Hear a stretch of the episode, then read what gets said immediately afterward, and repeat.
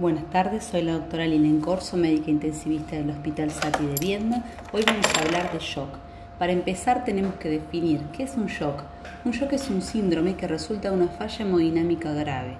Esta falla hemodinámica lleva a una perfusión inadecuada de los tejidos que no reciben un aporte tisular de oxígeno adecuado, llevando a una anoxia o muerte celular, que sería el efecto desencadenante más temible. Es un síndrome, o sea que es un conjunto de signos y síntomas que tienen que generar una instalación aguda y que consiste fundamentalmente en un déficit del riego sanguíneo de los tejidos. Por alguna causa que ahora vamos a ver, se detiene el aporte sanguíneo de los tejidos con lo que lleva, con lo que conlleva esto la oxigenación inadecuada. Generalmente, si uno tuviera que definirlo un poco más eh, ya dentro de la teoría podríamos hablar que es una disminución de la presión arterial sistólica menor de 90 milímetros de mercurio o una reducción de 30 milímetros de mercurio a los valores tensionales de los pacientes, fundamentalmente los, aquellos pacientes hipertensos previos sin tratamiento. Y esto lleva fundamentalmente a un flujo urinario que desciende a menos de 30 mililitros hora. El shock puede ser considerado como el resultante de un déficit sostenido en la producción de compuestos de alta energía provocado por diferentes causas.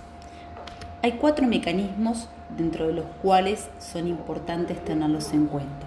Está el shock obstructivo, está el shock neurogénico, está el shock hipovolémico y está el shock distributivo. Vamos a ir hablando uno por uno de cada uno de sus características, de sus causas posibles, de su presentación clínica y de su tratamiento.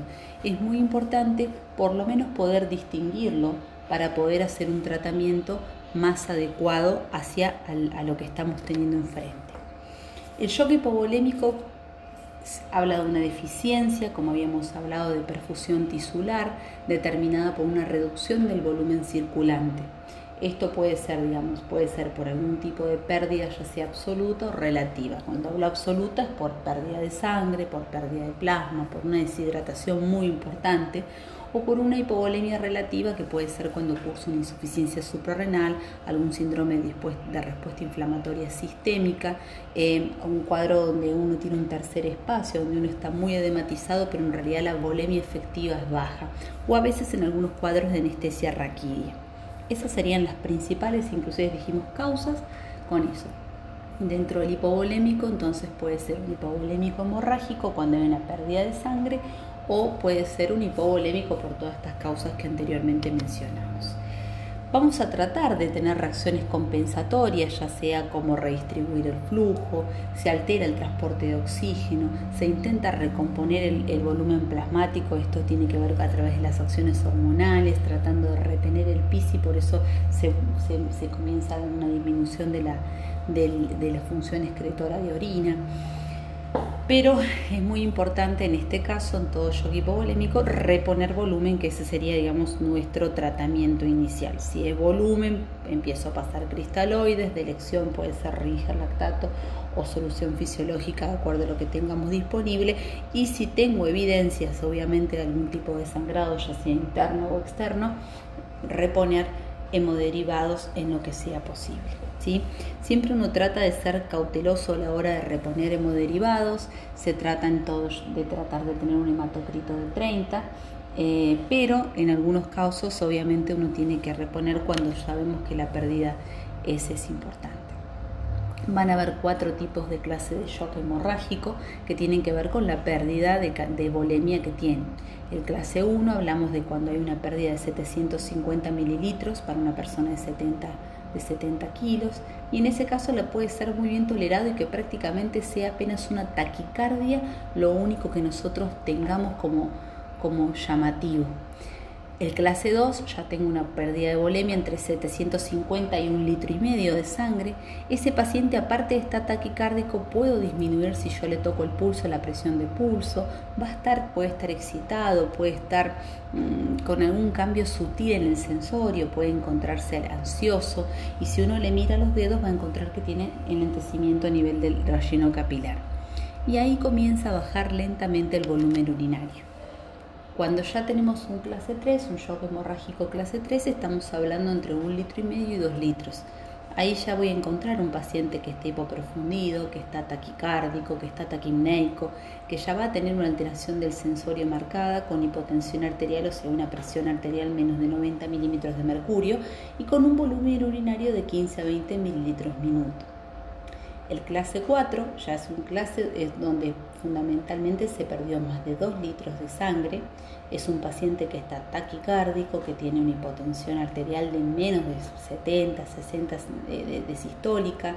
Es un paciente que está oligúrico y que marcadamente va a estar con tendencia al sueño. Esa pérdida del 50% de la bolemia va a producir una pérdida de conciencia y si uno no la repone es un paciente que puede entrar en paro el paro por examinación. Esto es fundamentalmente, son emergencias que uno tiene que reponer y es uno de los más shocks más fáciles de sacar. Dentro de la reposición de líquidos, soluciones salinas, fundamentalmente el rinsolactato por encima de la solución fisiológica, tratar de evitar el resto de los coloides porque tienen alteración a nivel de la función renal.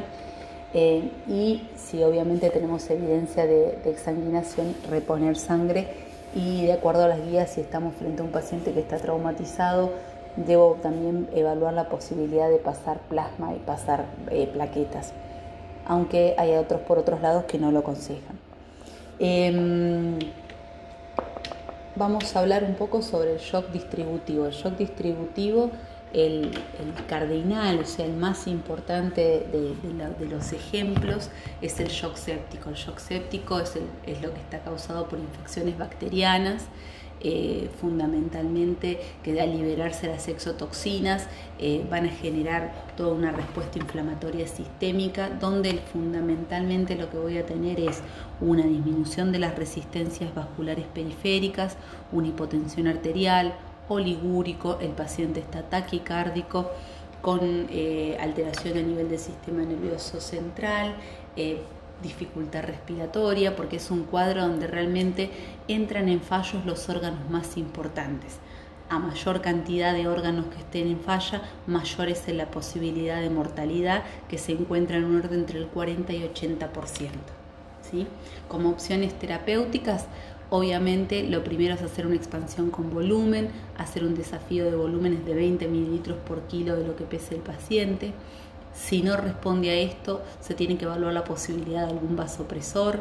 Dentro de los vasopresores de elección es la noradrenalina. En general nosotros preparamos cuatro ampollas en 500 de mililitros de dextrosal 5 y se empieza a titular hasta que uno, bueno, hasta que, hasta que se consigue la derivación, nosotros somos organismo que, que recibe.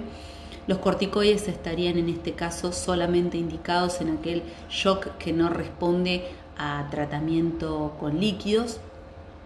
Y fundamentalmente ahí es importante primero pensar, tener, tener el, el, pensamiento en que puede ser una infección, tomar cultivos e iniciar tratamiento antibiótico empírico cubriendo obviamente el foco más probable, si el paciente ha estado hospitalizado, eh, todos esos requerimientos uno tiene que mirar.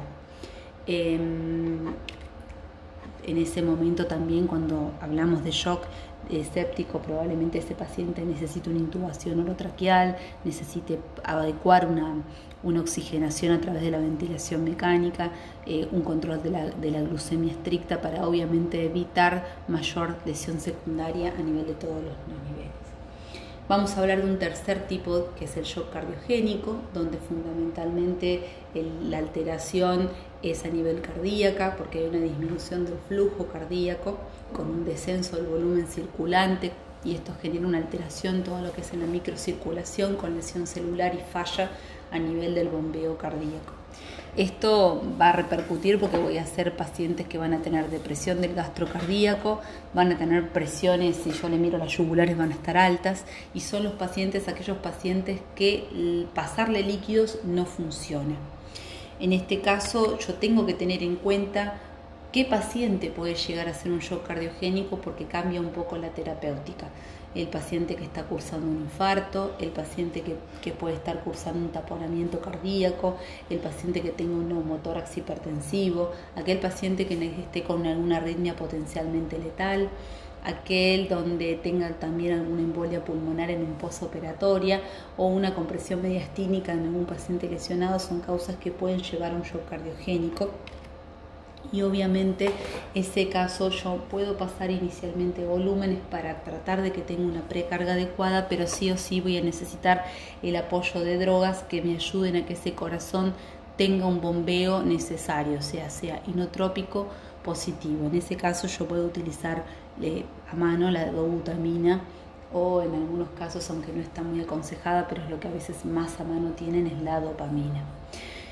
El shock neurogénico, eh, si bien en este caso lo que tenemos es una, es una disminución del retorno del retorno venoso con consecuencia del gasto cardíaco, va a tener una interferencia grave en el equilibrio de los factores vasodilatadores y vasoconstrictores en las arteriolas y vénulas, eh, fundamentalmente por un problema a nivel de la médula de lo que son las respuestas parasimpáticas y simpáticas.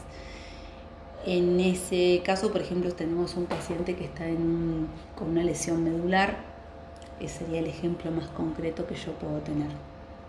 En este caso puedo inicialmente empezar con fluidoterapias, pero sí o sí voy a necesitar el, empleo de vasopresores como fenilefrina o noradrenalina, que es la que generalmente más se usa, para producir este aumento gradual de la presión arterial y el gasto cardíaco y con eso yo lograría compensar al paciente. Em, otro ejemplo que está dentro del shock distributivo junto con el shock séptico es el shock anafiláctico, es el shock por una reacción alérgica que se produce y se encadena en un sujeto que es hipersensible, es hipersensible ante la exposición de un antígeno.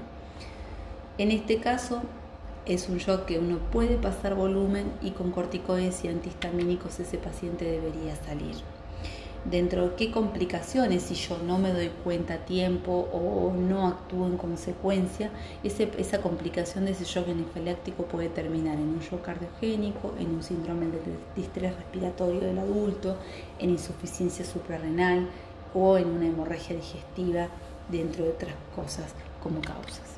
Mm.